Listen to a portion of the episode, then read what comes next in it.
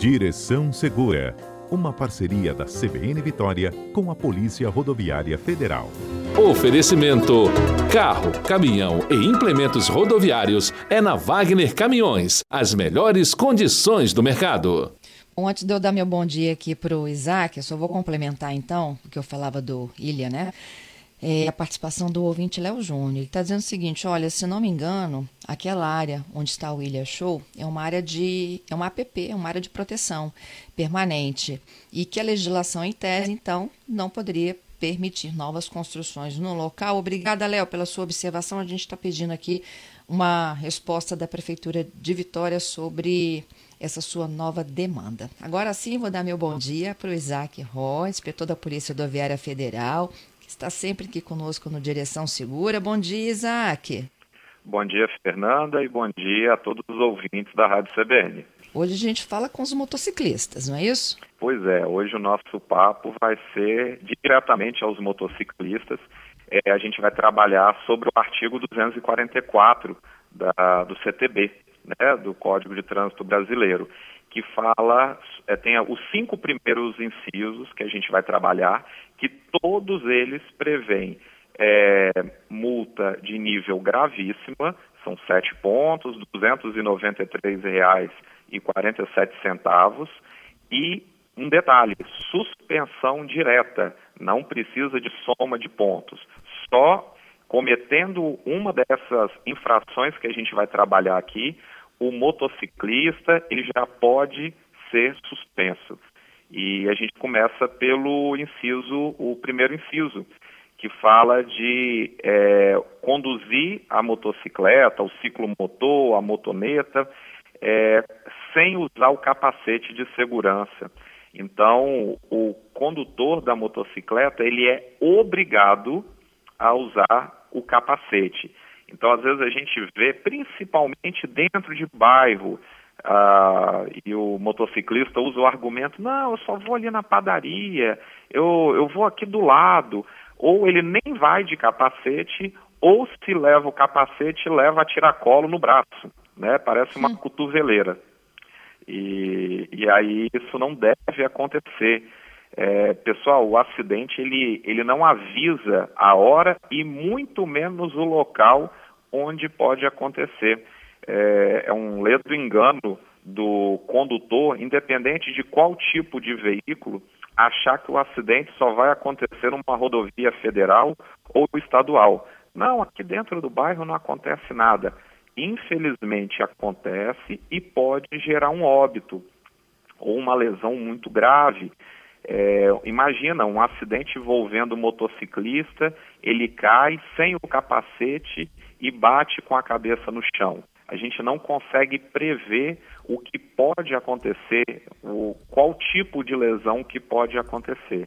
Então, caso ele seja flagrado sem o capacete, ele vai ser autuado no artigo 244, no primeiro inciso, e além da multa, né, que a parte de pecuniária, né, que ele tem que pagar, é, ele vai ter a CNH dele suspensa e pode ser suspensa entre dois meses a oito meses.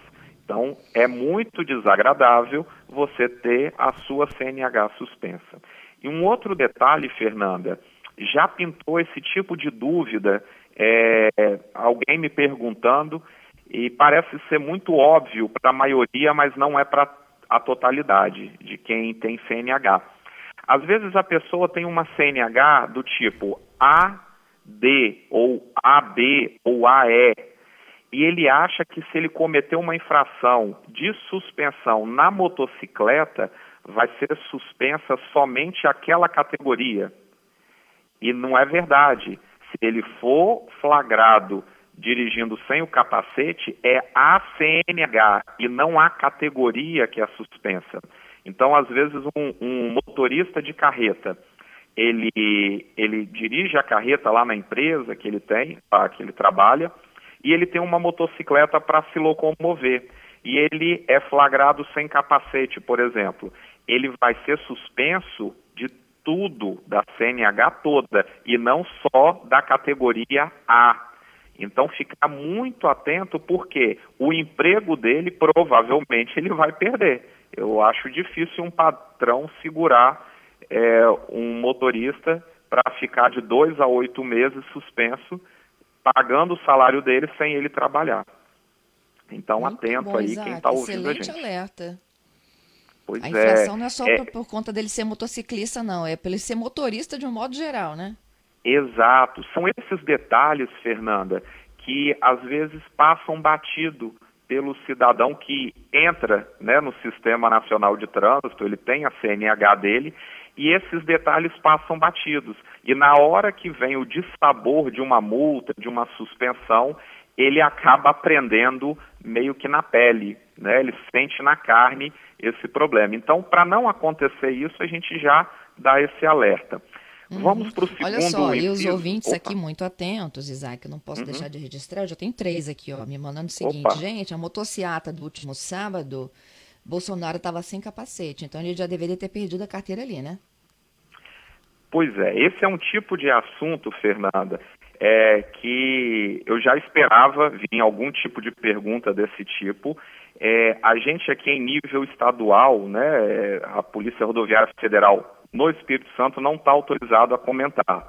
Quem está autorizado e que vai responder qualquer questionamento deste tipo é a PRF Nacional, em Brasília. Então, o cidadão que desejar fazer esse questionamento, ele vai ser respondido sim, mas na, na, na sede nossa nacional. Pode entrar é, através do e-mail, de telefone e que ele vai ser respondido. A gente não está autorizado a responder. Mas eu já imaginava uma participação dessa sim. É, e é uma constatação, porque realmente as imagens mostraram, né? Então, assim, uhum. os ouvintes estão certos. Vamos sim, seguir. Sim, sim, Mas vamos lá, ele vamos não prosseguir. usar o capacete nem o carona dele, não é isso? É, aí vem o, o inciso segundo, que o, o condutor pode ser autuado se ele estiver com capacete todo regular, mas se o carona dele estiver sem. Então, no inciso segundo, prevê a multa e a suspensão para o condutor se ele negligenciar o uso do capacete do carona dele. A responsabilidade é dele, condutor. Então, o passageiro deve usar o capacete da mesma forma que o condutor. Então, capacete é, com viseira, ou se não tiver viseira, tem o óculos de, de proteção, né, que é permitido pelo, pelo CONTRAN, determinado, aquela trava jugular travando certinho ali não pode estar tá solta, e aí tem a mesma previsão no inciso segundo para o passageiro. Então, atenção aí, o condutor e o passageiro. O terceiro inciso, Fernanda, fala sobre fazer malabarismo ou equilibrando em apenas uma das rodas.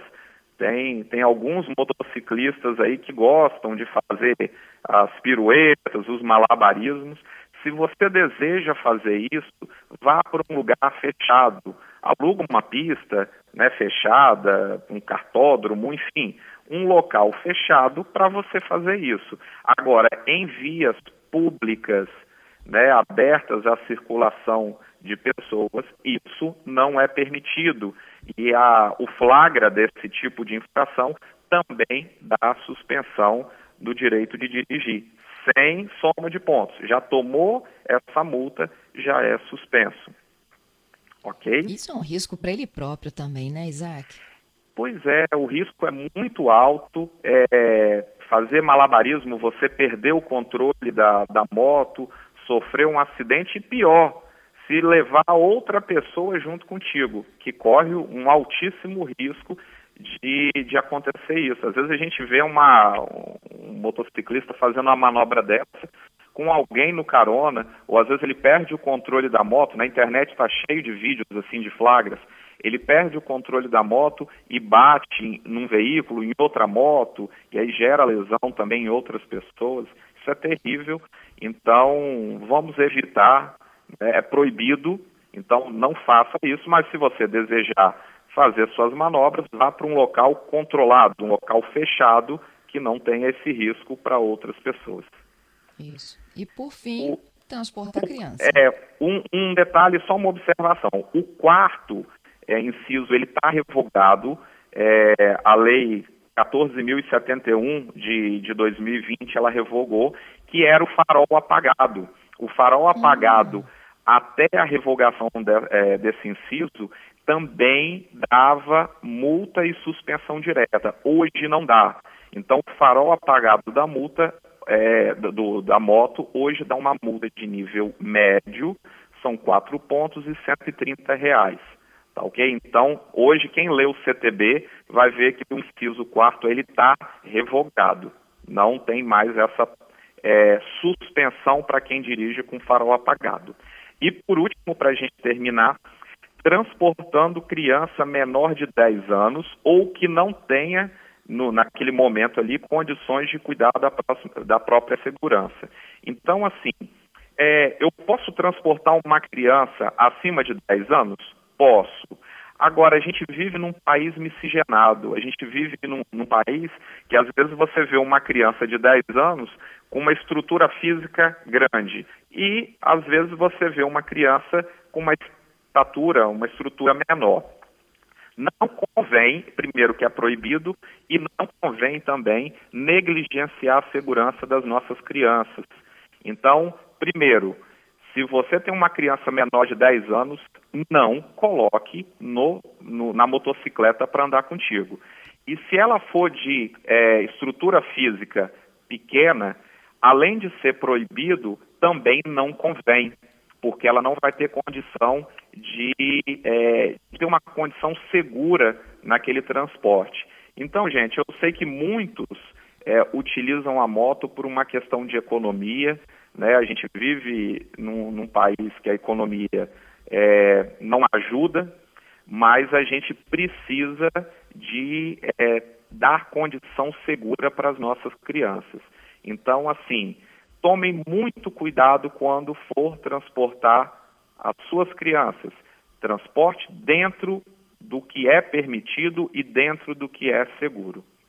Olha, eu tenho uma pergunta aqui do Fabiano. O Fabiano pergunta uhum. o seguinte, sobre suspensão, tá?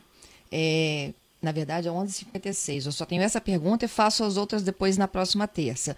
Tenho carteira de carro suspenso, estou fazendo o processo para retirar de moto. Ao terminar o processo, ou seja, retirar a carteira, a minha suspensão é automatic, automaticamente cancelada? É, repete só a pergunta, Fernanda. Vamos lá. Ele tem uma carteira de carro suspensa. Só Beleza. que ele está fazendo um processo para tirar a carteira de moto. Ao terminar esse processo aí da moto, a carteira dele volta a ser liberada? Volta, volta. E, e aí e, e, tem que ver qual, qual, que vai sair primeiro. É, ele pode ter a adição da, da CNH dele ali, a A junto com a B, antes do processo de suspensão dele ser concluído. E aí, uhum. quando for concluído, ele vai ser suspenso, eu digo assim, todos os trâmites até ele ser efetivamente suspenso. E aí ele vai ser suspenso no total. Agora, ele pode cumprir a suspensão e depois de cumprir a suspensão, ele adiciona a A e aí, sem problema, ele vai okay. guiar. Então tem que ver esse tempo, se ele já cumpriu a suspensão, se já veio a determinação de suspender ou não é esse detalhe que tem que ser analisado. Isaac, obrigada, viu? Até a próxima. Disponha, Fernanda, e a PRF está à disposição de toda a sociedade através do telefone 191. Um bom dia a todos.